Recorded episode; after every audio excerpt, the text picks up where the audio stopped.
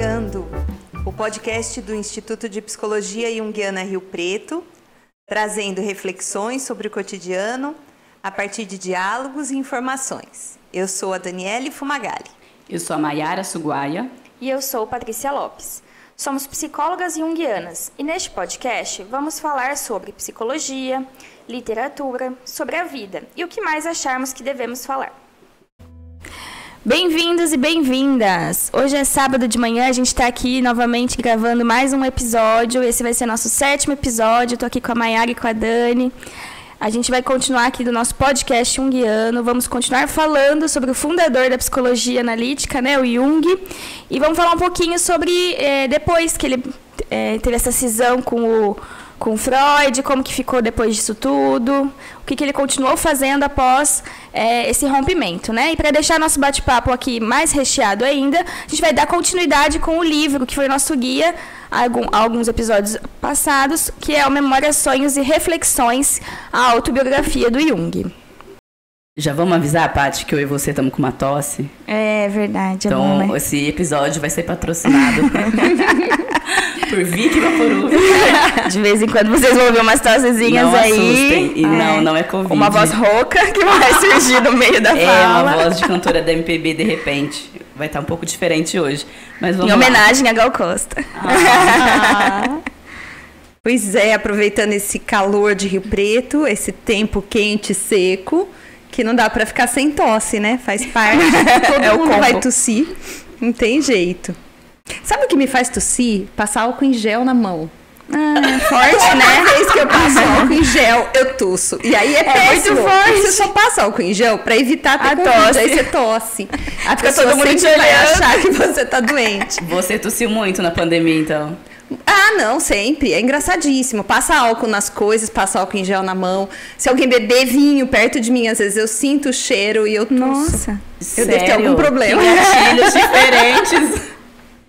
Isso é um álcool. Tudo álcool. É o álcool. Eu tenho uma reação de tosse ao álcool. Muito Olha engraçado. Só. Aí você vai toda chique num jantar, alguma coisa, toma um golinho de vinho e fica suando frio, assim, a lagriminha desce para você não tossir depois de beber. Ai, Dani. Ai, gente, eu não sou chique. Mas vamos lá, a gente estava falando do Freud, do Jung. Eles tinham feito a colaboração por algum tempo e depois que o livro é, Metamorfoses e Símbolos da Libido foi então finalmente lançado pelo Jung, isso marcou o rompimento dele com Freud. E ele então se isolou, passou por um período de maior isolamento, né? Porque, claro, houve uma reação da, uhum. da sociedade psicanalítica, dos outros pesquisadores, e as pessoas não viram com bons olhos o que ele escreveu, porque estava indo de, de, encontro com as ideias é, do Freud, e ele se sentiu um pouco hostilizado e acabou se recolhendo. Ele participava ainda de alguns compromissos que ele tinha na sociedade psicanalítica, que ele é, presidiu por mais algum tempo. Mas ele se afastou das atividades acadêmicas, ele já não estava mais é, no hospital há algum tempo e ele ficou isolado no próprio consultório. O Jung nunca parou de trabalhar. Quando a gente fala que ele ficou isolado nesse período pós-ruptura com Freud, em nenhum momento ele parou uh, o, a prática clínica dele mas ele estava então inteiramente dedicado aos seus pacientes e à vida em família. Ele ficou, é, nesse período, é, distante de alguns princípios teóricos. Ele acabou deixando de lado esses princípios e se colocou à seguinte disposição. Ele ia se abrir para aquilo que cada paciente trouxesse, é, como se é, fosse a coisa mais importante. E ele ia dar ouvidos àquilo que o paciente falasse sobre ele mesmo e sobre como ele se sentia. E é engraçado porque hoje, né, a gente. Vou pegar essa frase que você falou, Dani. É aquilo que o paciente trazia de mais importante. E é, né? hoje a é. gente fala muito até como psicóloga junguiana, né? E é. Então, é claro que foi um momento muito difícil para ele, toda essa cisão, né? O, como a sociedade ali da época, né, dos psicólogos, enfim, dos teóricos da época é, rechaçaram ele. Mas por outro lado, não ter nenhuma teoria para defender fez com que ele se aproximasse mais dos pacientes, né? De uma forma menos doutrinária, que era justamente o que pegou muito na relação dele com Freud, né? Uhum. E aí ele foi olhar para o que de fato importa, que é o paciente, né? E fez a teoria dele a partir disso. É, isso acabou se tornando a essência da, da psicologia junguiana, né? A, a verdade de cada um está em cada um, então a gente não vem com nenhuma verdade pronta, né? Eu ouço muitas pessoas que comentam sobre terapia, né? Quando, quando vem falar com a gente, ah, porque eu falei que ia fazer terapia, ou ah, meu amigo, meu marido, ou alguém falou, ah, mas o que, que a psicóloga vai ter para te falar? Quem ela, às vezes não cuida nem da vida dela, vai saber da sua, ah. né? E é verdade, a gente não sabe da vida do outro, uhum. né? A gente está lá para ouvir o que o outro tem a dizer, ajudar ele a enxergar o que está nele, não a nossa resposta. Uhum. E foi isso que o Jung viveu nessa época. Ele aprendeu a olhar o que já estava no paciente que ele não estava vendo. E ele passou a prestar muita atenção nas, nas uh, imagens que os pacientes traziam, que naturalmente foram surgindo. Imagens, sonhos. E ele não veio com nenhuma proposta teórica, então, para isso. Ele só fazia perguntas do tipo: é, o que você pensa sobre isso? Ou de onde você acha que veio essa imagem? A partir dessas respostas, a interpretação ia fluindo naturalmente.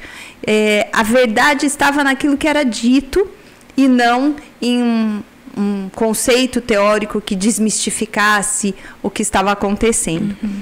Então ele deixou de lado nessa época os pontos de vista teóricos e passou a entender as imagens por elas mesmas. E os sonhos a partir da, daquilo que o próprio sonho trazia. E ele passou a perceber que o sonho não estava encobrindo nada. Ele é, podia ser compreendido da maneira como ele se apresentava. Ele só vinha com uma linguagem desconhecida, que aos poucos ele foi percebendo que é a linguagem simbólica.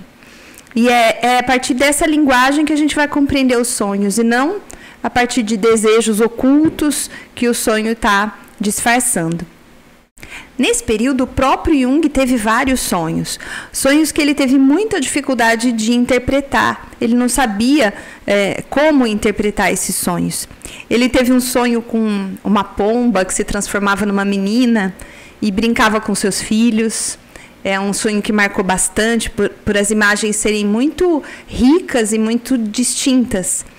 Ele também teve um outro sonho nessa época em que ele caminhava por uma fileira de sarcófagos e esses sarcófagos eles é, iam como que se tornando cada vez mais antigos conforme ele caminhava por essa rua e é, os os mortos que estavam ali enterrados iam ressuscitando quando ele olhava para eles.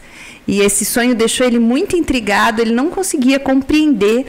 E ele ainda achava nessa época, como Freud havia dito que os sonhos é, representavam é, aspectos do inconsciente e que eram é, resquícios de vivências anteriores, né, vivências antigas.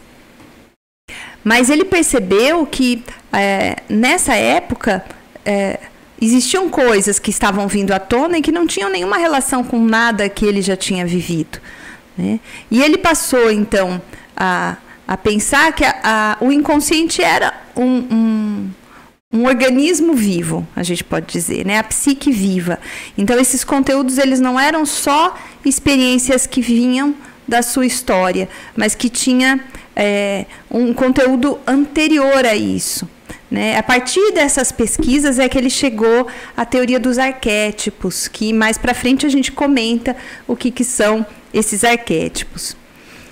É, por muitas vezes nesse momento da vida, ele passava por tanta pressão psíquica, eram tantos conflitos internos que é, ele vivia num momento bastante introspectivo.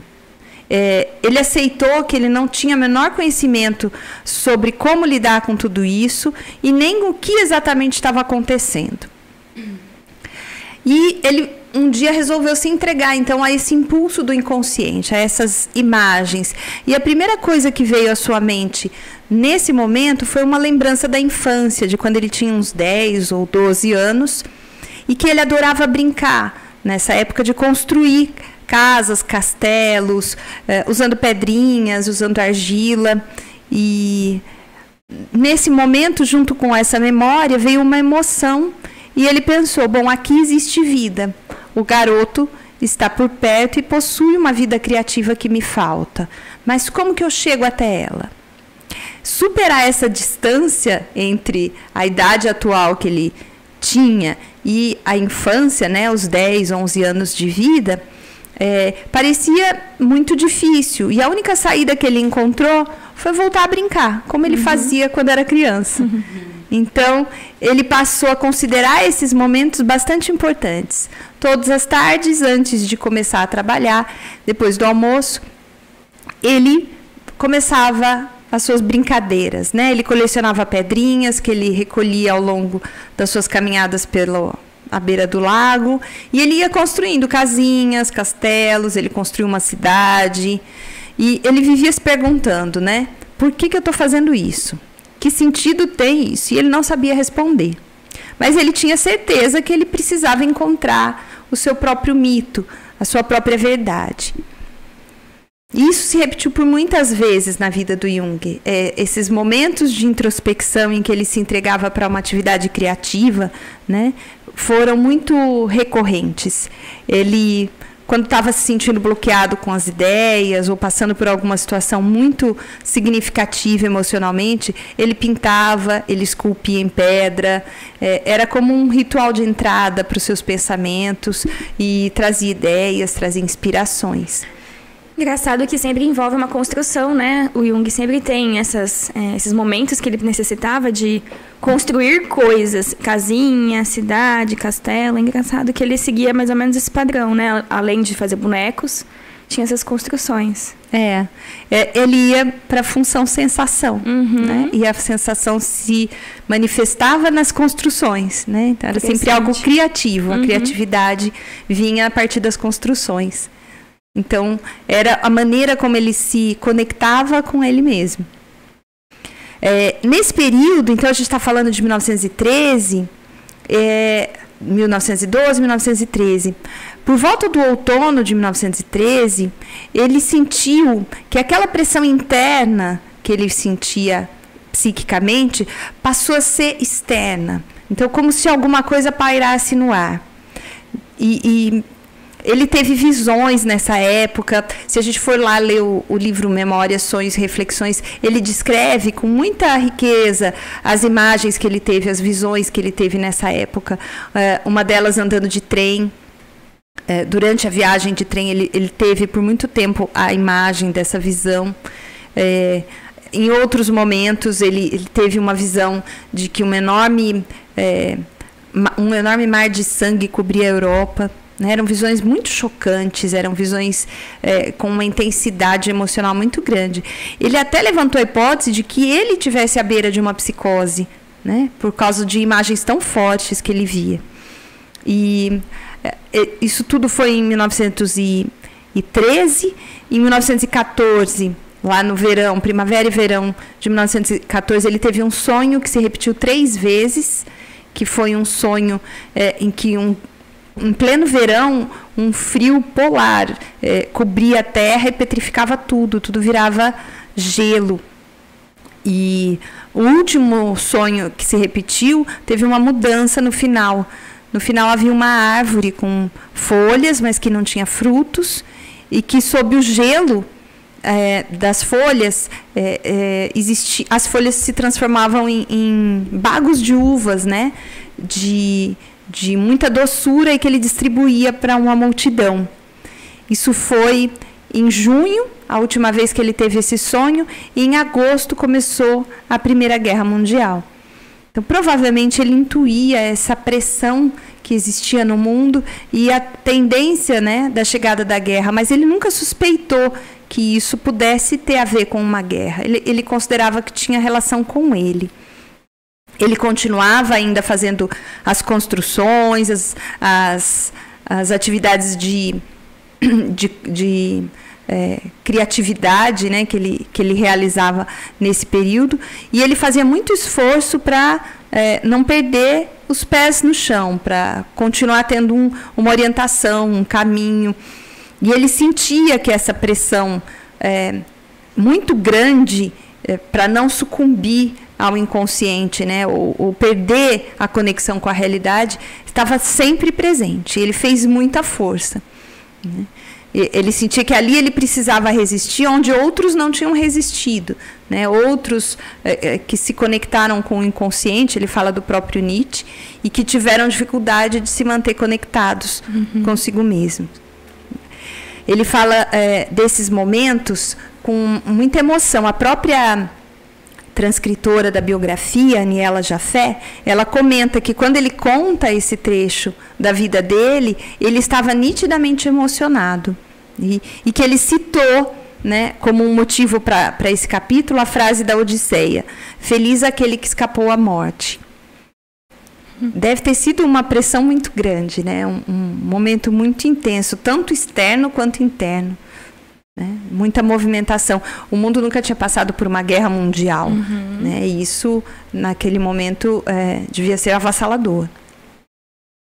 É, a gente vai falar em nos próximos episódios aí, né? A gente já tem todo o roteiro preparado. A gente vai falar um pouco de tipologia junguiana. E o Jung, ele é um bom exemplo, né, da, da intuição, como que a intuição funciona, né? São essas pessoas que têm a antena ligada né, em, em questões do futuro, é, que não sabe explicar muito como vem, mas sabe, sente, intui, né? Não, não dá muito para explicar racionalmente.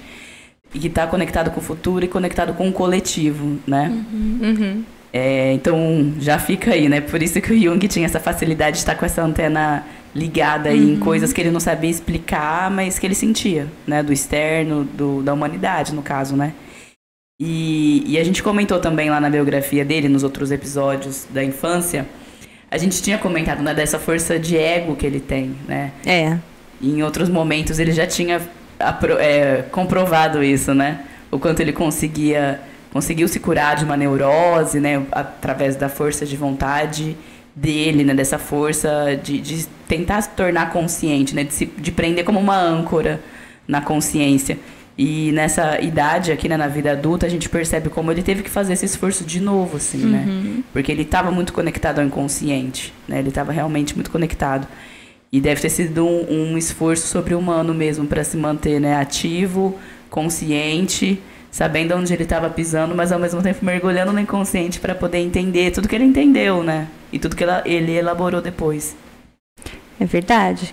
Para se manter, inclusive, conectado, ele lançou mão de exercícios de yoga para poder se desligar das emoções que vinham com essas experiências e é, conseguir encontrar aquele estado de tranquilidade, de calma e voltar para o trabalho com o inconsciente. Era um esforço, né?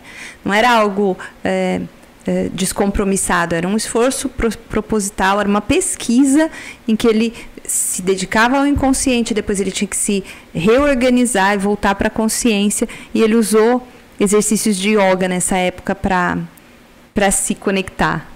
Jung fez naquela época o que todo mundo tentou fazer na pandemia também.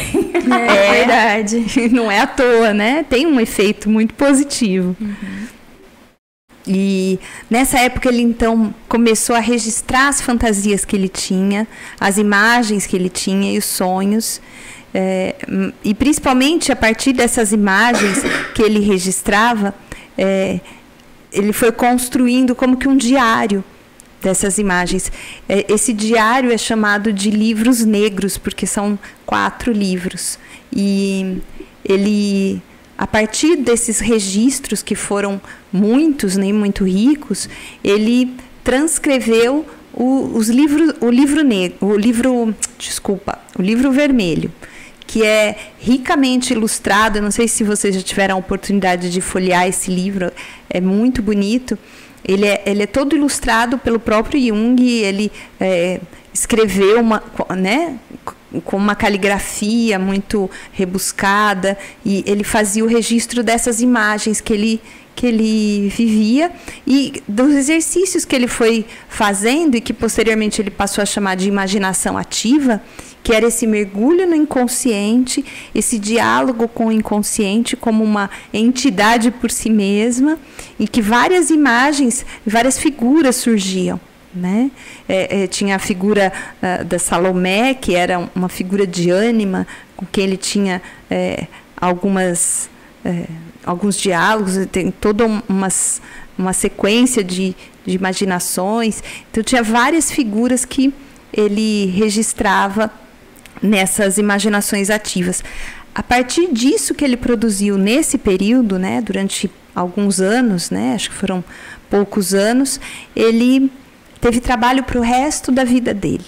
Então, o que ele produziu nos livros negros e no livro vermelho, né, que foi uma elaboração um pouco mais consciente daqueles registros, ele trabalhou para o resto da vida, conseguindo dali e retirando possibilidades que teoricamente ele foi trabalhando, pesquisando e a partir dali ele desenvolveu os conceitos de ânima, de ânimos, né, as figuras masculina e feminina do inconsciente, é, o conceito de sombra, ele elaborou o conceito de self, ele entendeu a dinâmica do inconsciente e a partir daí toda a obra dele foi construída. Então todos os livros que ele escreveu posteriores a esse período é, foram baseados no que ele vivenciou nesses anos de é, introspecção e que ele estava voltado para ele mesmo. Uhum. Né? O primeiro livro que ele publicou depois desse período de reclusão foi Tipos Psicológicos. Acho que a gente até comentou isso, né? Que é um livro que é, é voltado para a consciência. Ele, ele fez um mergulho tão intenso no inconsciente que ele estruturou enquanto é, é, teórico, um, um, um, olhar para a consciência. Então, das funções da consciência e das atitudes né, em relação ao mundo. Então é bem interessante, também é um livro muito significativo e que a gente conhece muito, né? Uhum. Essa expressão, né? Extrovertido, introvertido e é, a maneira da gente se comportar em relação ao mundo. Surgiu então ali o, o primeiro livro do Jung a partir uh, dessa, desse afastamento do Freud foi o, o livro Tipos Psicológicos. É impressionante, né? O Jung, eu já, por mais que a gente estude, por mais que a gente ouça falar, sempre me impressiona ouvindo.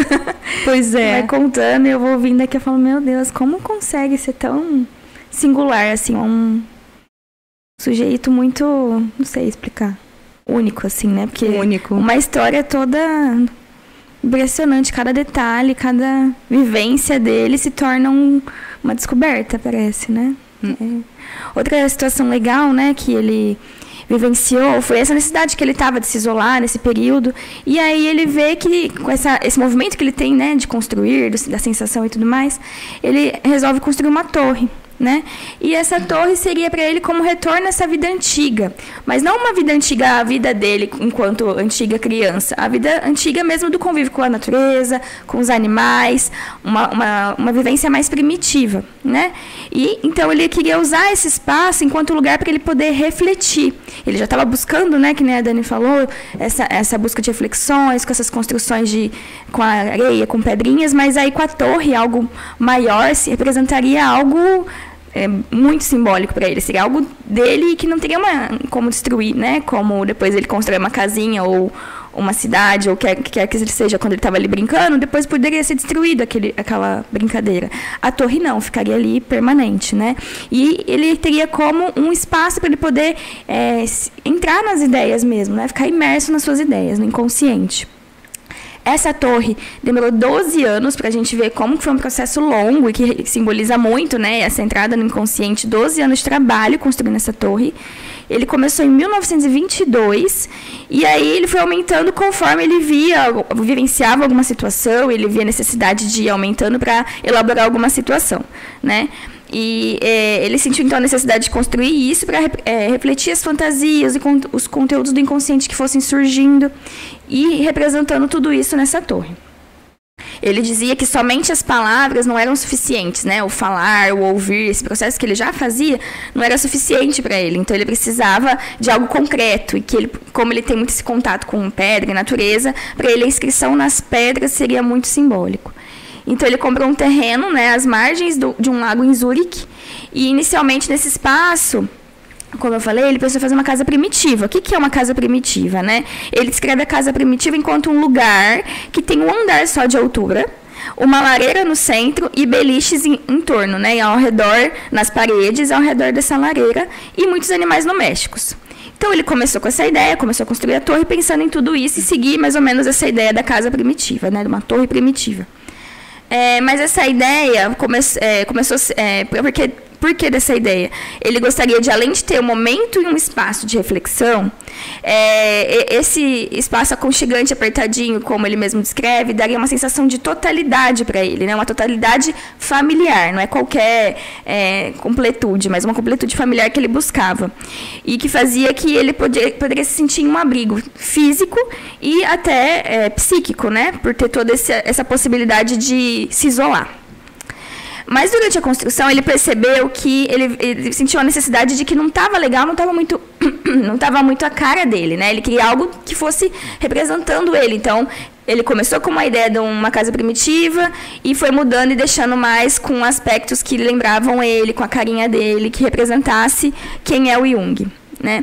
Com isso ele acabou fazendo o quê? Uma casa no formato singular, que acaba repetindo muito essa questão do, da casa primitiva, mas com dois andares é, que lembra, então, no fim, uma torre. O que era uma casa primitiva se torna uma torre.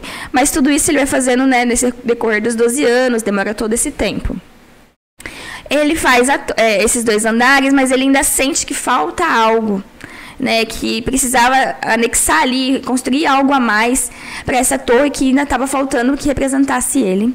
E ele constrói um anexo. É, esse anexo era o quê? Um cômodo em que ele poderia se isolar mesmo, né? Então a torre seria um, um ambiente mais comum ali da, dessa casa, mas o anexo é, seria um cômodo que ele poderia se isolar, refletir, amadurecer algumas ideias. Com o passar do tempo, né, ele já tinha toda essa casa construída, ele percebeu que, bom, tá legal essa casa, mas eu preciso de um espaço aberto, né? Eu tô só construindo é, espaços fechados, mas e uma, meu contato com a natureza, né, que ele tanto gostava.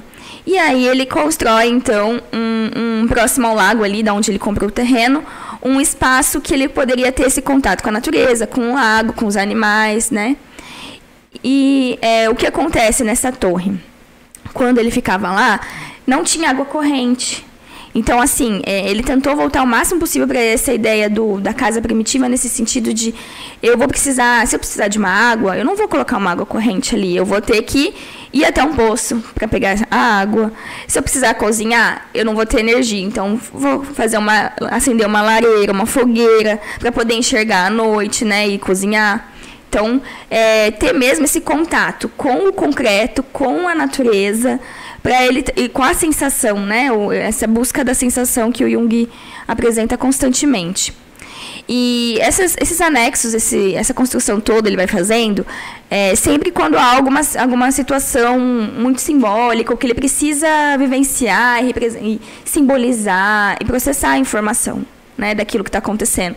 E é, em, duas, em, dois momentos aí que ele mesmo traz, como que foi muito importante para ele essas construções, foi no falecimento da mãe dele, que ele começa né, a, a construção em si, e depois, quando a, a mulher dele falece em 55, ele sentiu um que ele precisava elevar a casa, ele queria já elevar a casa, né, fazer esse outro andar, mas ele, ele fala, se eu fizesse isso com a minha esposa viva, ia representar, que nossa, né, representar um ego elevado, ia ficar algo muito soberbo, né, eu imagino que ele ia se sentir desconfortável, e a mulher dele mesmo poderia perceber isso, porque a mulher dele também tinha, né, conseguia observar bem o Jung, entendia muito bem o que ele estava ali querendo transmitir.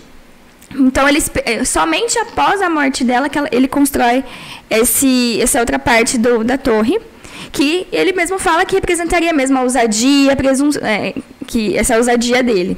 Essas construções, então, elas representaram a elaboração de diversos lutos. Né? Ele vivenciou o luto da mãe, vivenciou o luto da esposa, construindo essa torre. Foi a forma que ele encontrou de processar, de vivenciar o luto.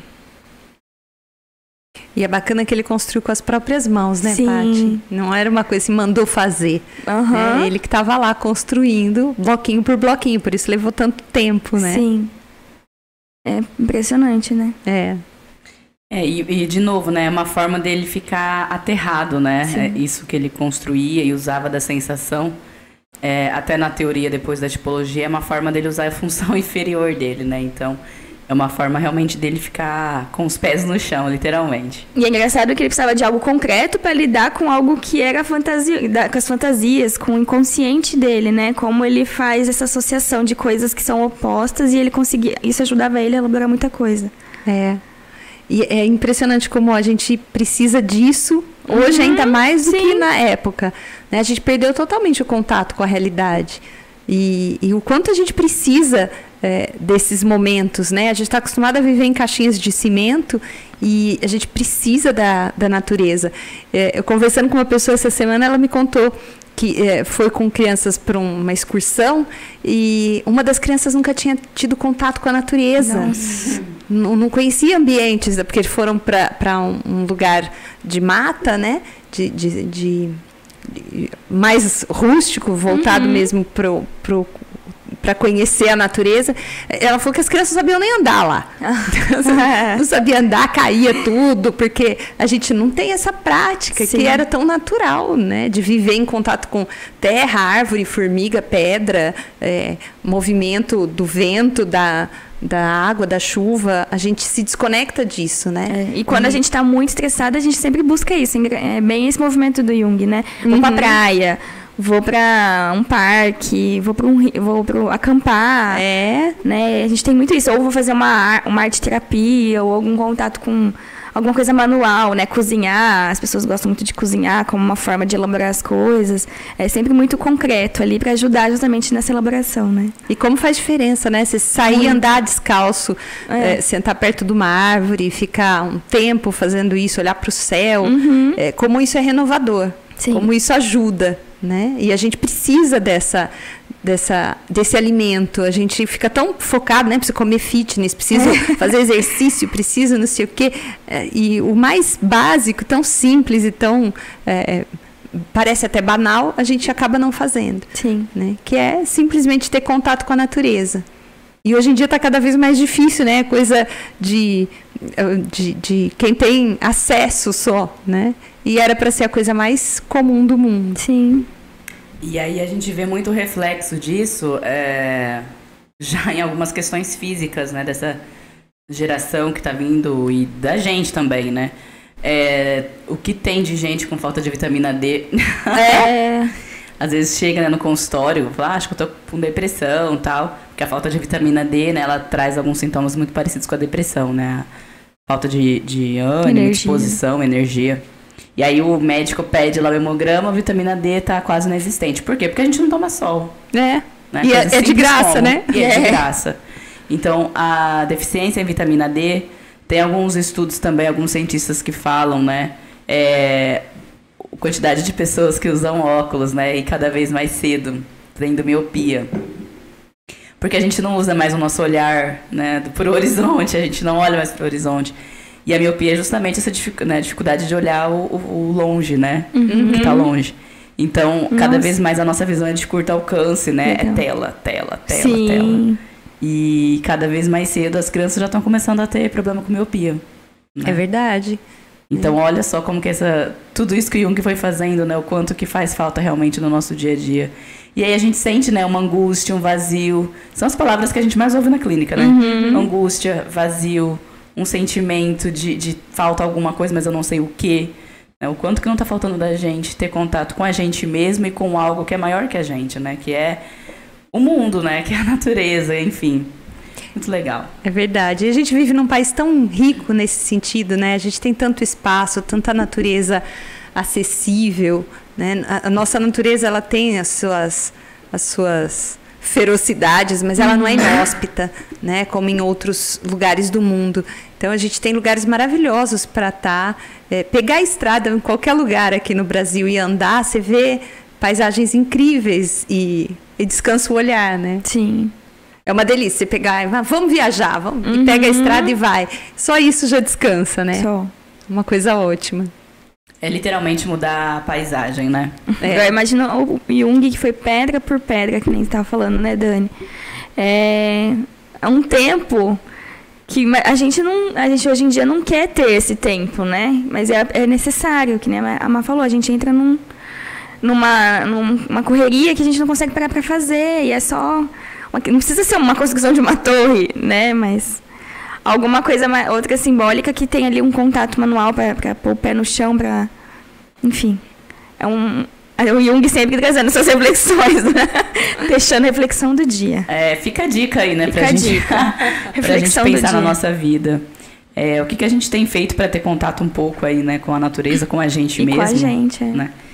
Até os momentos do dia a dia que são obrigações, do tipo cozinhar, pode ser uma forma de meditação ativa, Uhum. né? Da gente entrar em contato com a gente mesmo, com o que faz bem pra gente, no nosso organismo, é, e construir alguma coisa, né? Cozinha é uma grande alquimia, né? Por exemplo. Muito bom. E aí, continuando, né, sobre a vida do Jung, além da torre, teve outra, outro empreendimento que ele teve aí que foi bem legal e que ajudou muito ele até elaborar a teoria dele, que foram as viagens que ele fez. Né? Ele fez várias viagens aí, longas viagens, muito movido por essa paixão, né, pela alma humana que ele tem, que ele tinha. E a partir de 1921 ele começou. Então ele foi primeiro para a África do Norte, depois ele foi para América conviver com alguns índios, os índios Puebla. Nos anos seguintes, né, é, depois de 1924, 1925, ele foi para África Oriental inglesa nessa época, né, era do era colônia inglesa. E aí a intenção dele nessas viagens, né, ele fala na Memórias, Sonhos Reflexões, que era um pouco entender como que as pessoas, né, de outras civilizações, outros povos viam os europeus, né? É, ele fala que era ver a imagem do europeu refletida nos olhos de outras culturas, né? O que é muito legal, porque é uma tendência que a gente tem, e isso também até hoje, é achar que a nossa cultura, que a nossa percepção é a verdade, Uhum. né? Aquela coisa de o nosso é o civilizado, o deles é atrasado, né? O quanto a gente ainda pensa isso, né? E o quanto toda a história de colonização no mundo basicamente foi isso, né? E as nossas apostilas mesmo, se for ver na escola, nas escolas, na educação, são um olhar egocêntrico, né? Então, já começa por aí, já enviesado. É difícil da gente ter esse outro olhar, que nem um que teve que ir lá para poder ver o outro lado da coisa, né? E foi isso que ele fez, né? Então, é claro, né? Ele não entendia a língua desses povos, mas quando ele estava lá, em todos esses lugares que eu, que eu comentei, ele gostava de ficar observando, né? Ele ficava horas observando as pessoas, as mímicas, os gestos, a expressão, as manifestações afetivas entre elas. E tem uma citação dele, na, na, na memórias dele, no livro, que é muito legal. Vou ler aqui. Aquilo de nosso ponto de vista. Aqui, desculpa. Aquilo que de nosso ponto de vista chamamos colonização, missões aos pagãos, difusão da civilização, etc., tem outra face. A face de uma ave de rapina, procurando com diligente crueldade presas distantes.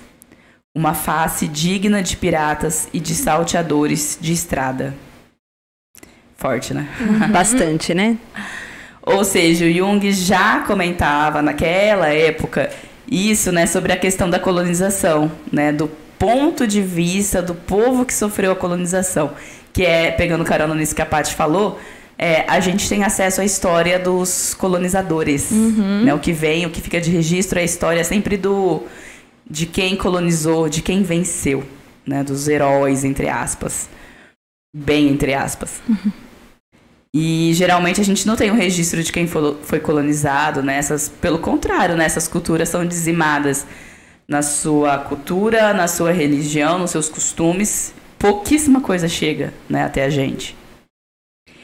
E é muito interessante, né? Como eu falei, porque os registros históricos são feitos, né? Então, do ponto de vista do colonizador. Então, ele foi é, tentar fazer o contrário, né? É muito recente, muito pouco explorada ainda essa análise, né? De olhar pelo outro lado da história, pelo outro viés. E o Jung visitou esses lugares, então, como a gente falou, para poder vivenciar esse outro lado. É o que a antropologia tenta fazer, né? A formação em antropologia, os antropólogos, eles tentam ter esse outro olhar, ainda que não tem como. Todos nós vamos ter um olhar preconceituoso, enviesado, mas é esse exercício de tentar, né, do antropólogo, de observar as outras culturas e tentar se inserir nela e, e ter o ponto de vista dela, né? Tentar o máximo possível ser neutro. E é legal pensar, ele estava estudando a psique, né? E ele não partiu do princípio de que a psique tinha a estrutura do europeu, né? Então, das pessoas que estavam perto dele e com quem ele convivia. Ele quis entender a partir de outros olhares. E isso que deu essa amplitude de olhar para a teoria junguiana. Né? Não existe um padrão específico de, que está relacionado a uma certa cultura. Uhum. Ele deu um, um olhar amplo para todas as culturas. Ele olhou para o Oriente, ele olhou para outros países, outras formas de é, se relacionar com o mundo, com os outros, e isso a, a gente percebe claramente na, na teoria dele. Uhum. E aí, pensei aqui, né? É, recente a gente teve aí a morte da Rainha Elizabeth. Né? A gente está falando uhum. de colonização tal, a Paty comentou dos livros de história. É, vamos lá, né? O que, que, chega na gente sobre a monarquia, a família real é muito pouco, né? Hoje em dia só chega, ah, quem que tá brigado? ah, os dedos de salsicha do. Agora é rei, né? Do rei Charles. Chega meio que a fofoca, né? Assim, é. na gente hoje em dia. E tá sempre na mídia, né? Tá Essas coisas, mídia. como se sempre tivesse presente. A né? entrevista do ex-príncipe, né? É. Uhum. Pra, pra Oprah, enfim, é, os bastidores, né? A gente quer saber da fofoca. E, enfim, né, da Lady Di, eu lembro muito da Lady Di, é, do, na época do acidente, né, da morte dela, enfim. Então, o que chega na gente é isso, assim, né? Mas, é, com as notícias, né, do, do, falecimento dela e tal, acabaram chegando várias, né? A gente foi bombardeado nas redes sociais sobre isso. E chegou em mim uma postagem de um influenciador digital angolano. O nome dele é Ismael. E ele estava comentando né, sobre o que, que a colonização da Inglaterra simbolizou para alguns países africanos. E é muito interessante, né? Por exemplo, é, tiveram muitos conflitos, né? Segregação racial. A Inglaterra, por exemplo, ela, ele conta né, nesse vídeo que é na, na África do Sul, a Inglaterra, que era uma colônia da Inglaterra, a Inglaterra oficializou o apartheid, por exemplo. É. É, nesse vídeo, né, o Ismael também comenta uh, que o processo de descolonização não foi nada fácil. Mesmo com alguns países né, conseguindo declarar a independência, se eu não me engano, Gana, o país Gana, né, te, aconteceu isso. Eles declararam a independência, mas a rainha ainda ficou, tipo, durante um tempo sendo a chefe formal do Estado. Tipo, ainda tinha o rosto dela estampado nas moedas, nas uhum. notas, sabe? E aí demorou para eles conseguirem se declarar de repúblicas independentes, né? Fora assim, né? Fora toda a questão da extração da riqueza natural dos países, né? Que é uma questão bem delicada. Fora a questão dos resquícios que ficam até hoje, né? Para esses países. Uhum. É, vamos dizer, teve, acabou em partes. Ainda eles continuam sofrendo preconceito, exclusão e, e tudo que ficou disso, né? A colonização sempre acaba sendo um processo de, de exploração, como foi o caso do Brasil, como foi Sim. o caso de todos esses países, acaba sendo dizimando, né? Não só a cultura, mas a riqueza mesmo, né?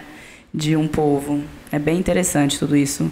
E o Jung lá naquela época já fez isso que, que a gente tem tentado fazer agora, né? De ver pelos olhos do outro, né? Pelos olhos da minoria até, né? A experiência que foi.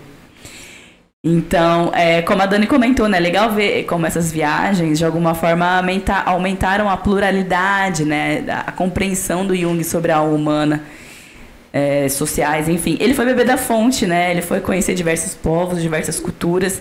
Com isso, o olhar fica menos enviesado, né, sobre um determinado povo, uma determinada época, um contexto social.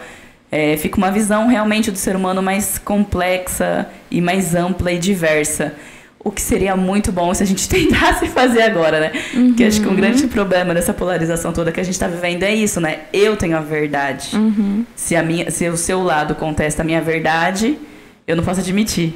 Né? Então ele foi tentar fazer um pouco. É, não ficar com esse olhar enviesado, né? Acho que isso é uma coisa que a gente está precisando mais do que Sim, nunca. É. Não só no Brasil, mas no mundo, né?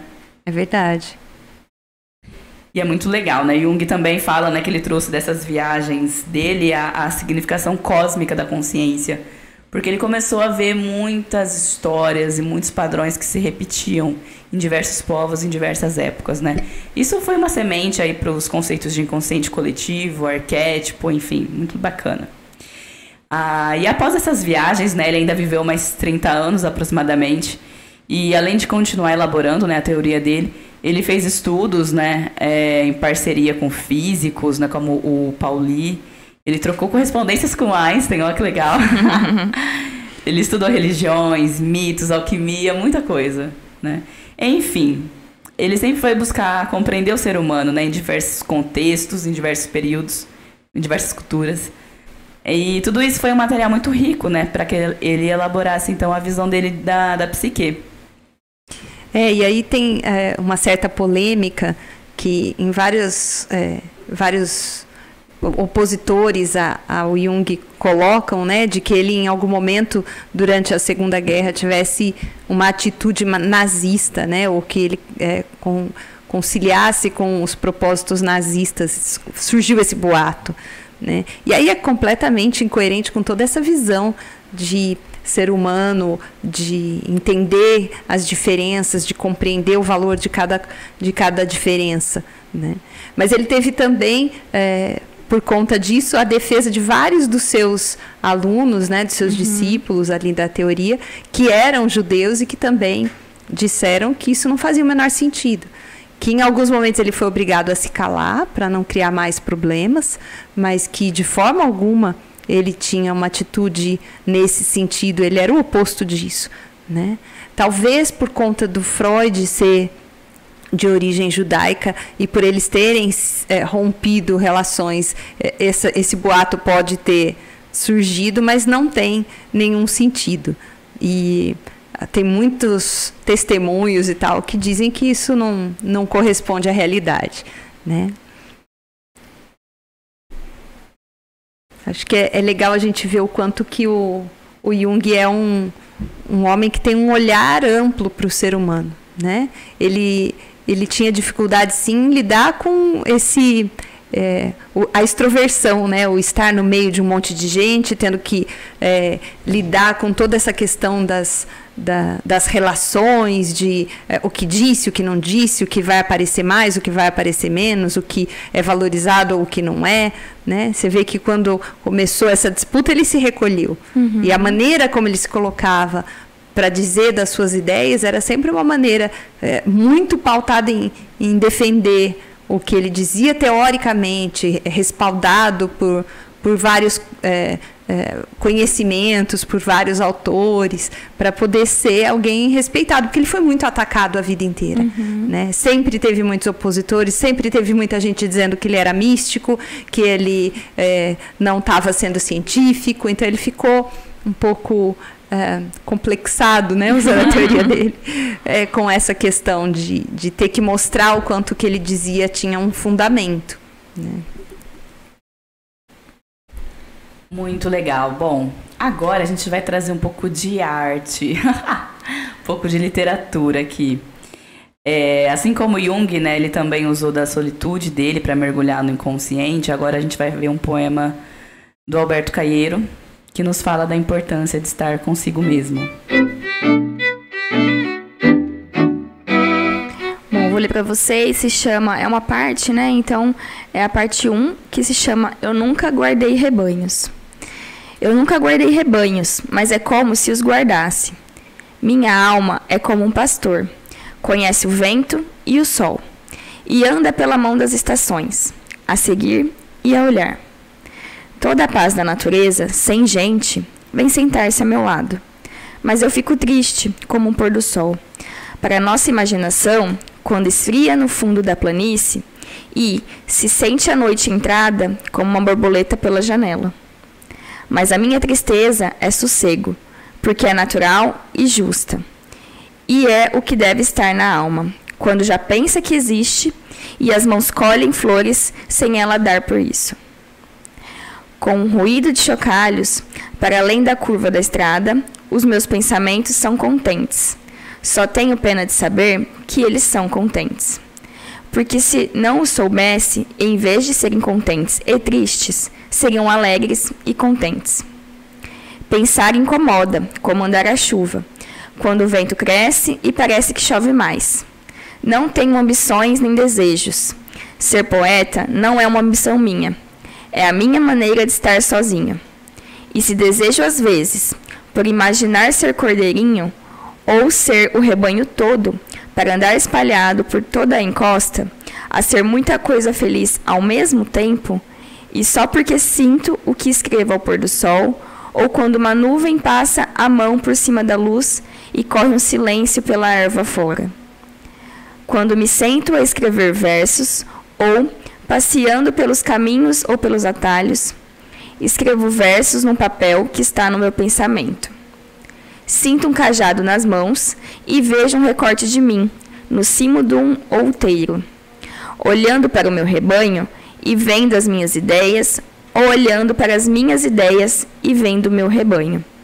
E sorrindo vagamente, como quem não compreende o que se diz e quer fingir que compreende. Saúdo todos os que me lerem, tirando-lhes o chapéu largo. Quando me vem à minha porta, mal a diligência levanta no cimo do outeiro. Saúdo-os e desejo-lhes sol e chuva, quando a chuva é precisa. E que as suas casas tenham, ao pé de uma janela aberta, uma cadeira predileta, onde se sentem, lendo os meus versos, e ao lerem os meus versos pensem que sou qualquer coisa natural. Por exemplo, a árvore antiga, à sombra da qual, quando crianças, se sentavam com um baque, cansados de brincar, e limpavam o suor da testa quente com a manga do, com a manga do bibe riscado. É muito bonito. É a importância da solitude, né? A gente quis trazer um pouco nesse poema. Agora vamos para as dicas, então, finalizando aqui o nosso episódio. O último episódio aqui sobre a biografia do Jung, que a gente usou Memória, Sonhos e Reflexões. E essa é a primeira dica, inclusive, né? O livro Memória, Sonhos e Reflexões, como a gente já disse, é a biografia, né? É, foi o último livro que. Aliás, não foi o último, né? O último foi Homem e Seus Símbolos. Mas é um livro que fala de toda a, a vida dele. E para quem gosta de biografia, mesmo que não seja psicólogo, fica a dica, porque é impressionante a riqueza de detalhes, né? Sim. Ele tinha uma memória realmente muito boa. Então essa é a primeira dica. A segunda dica é uma entrevista do Jung no YouTube, que ele deu para a BBC, que chama Face to Face. Essa entrevista. Foi em agosto de 57. Tem o vídeo completo no YouTube, é só colocar lá Face to Face, né, ou entrevista de Jung para BBC que vocês vão ter acesso lá. Uhum. É bem bacana. É isso aí.